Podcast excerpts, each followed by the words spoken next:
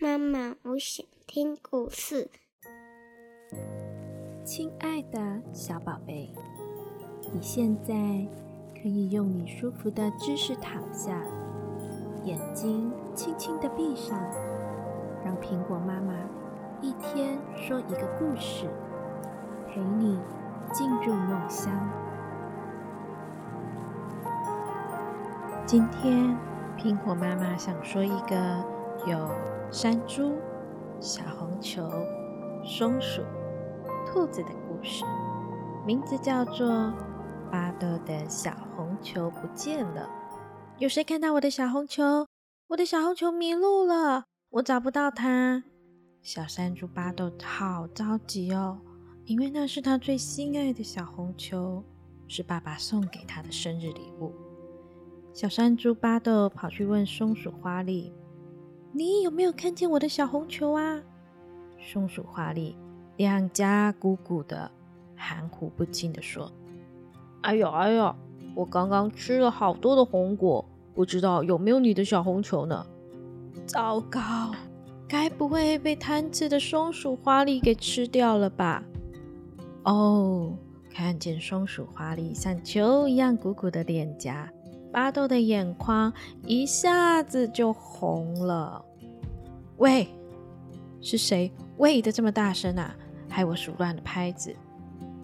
松鼠花里捧着脸颊，有些难为情的说：“哎呀呀，有没有你的小红球呢？”一看到眼泪就要从小山猪巴豆的眼睛滚下来，松鼠花里深深的吸一口气，无奈的说：“好吧，好吧，我的嘴巴里呀还藏了两粒，送你一粒吧。那是山果，不是我的小红球啦。”小山猪巴豆松了一口气，擦擦眼泪笑了。幸好小红球没有被松鼠花里吃掉。有谁看到我的小红球呢？我的小红球迷路了，我找不到它。小山猪巴豆一边走一边喊。远远的树林有个小红点，忽高忽低，忽高忽低，快速的往巴豆的方向前进。巴豆张大眼睛，瞪瞪的停下脚步等待。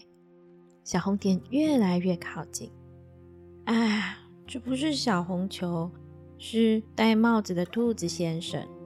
但是兔子先生全心全意一蹦一跳往前跳，没有注意到路旁边的小山猪。巴豆连忙开口大喊：“喂，你有没有看到？”哎呦哎呦哎呦！兔子先生脚步踉跄，连滚带翻了三圈。是谁喂的那么大声，害我数乱了拍子？兔子先生优雅的拍拍身上的泥土，好像刚才是坐在地上般站起身来，而不是摔倒在地。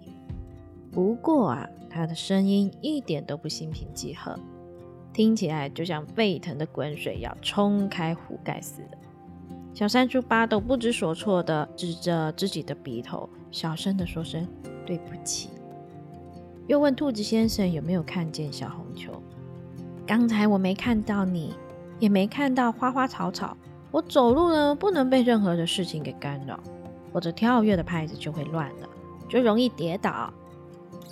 那么，你有没有看到小红球啊？巴豆听不懂兔子先生说的话，又问了一次。我的眼睛只看得见这条路，哪来的小红球？兔子先生再次警告巴豆，下次不要再随便跟他打招呼。默默的跳跃节拍，最怕被打断了。下次如果我没有跟你打招呼，你就装作没有看见我，我不会怪你没有礼貌的。小山猪巴豆垂头丧气的看着一蹦一跳的兔子先生离去。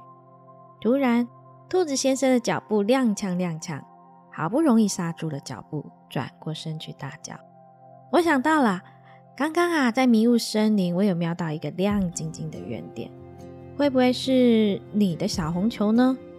小山猪巴豆再度燃起希望，很有精神的大喊：“谢谢你，兔子先生！”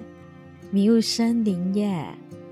小山猪巴豆喃喃自语，心扑通扑通的跳得好快，好想去。从小啊，爸爸就不断的告诫他，没有爸爸妈妈带路，绝对不能进入迷雾森林。可是爸爸妈妈一次也没有带巴豆去过迷雾森林，好想好想去哦！小山猪巴豆扑通扑通的心脏越跳越快。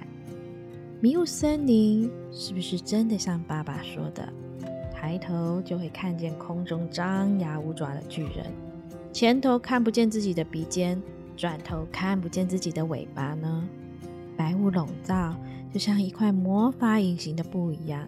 一伸手穿进雾里，手就消失在雾的另外一端了。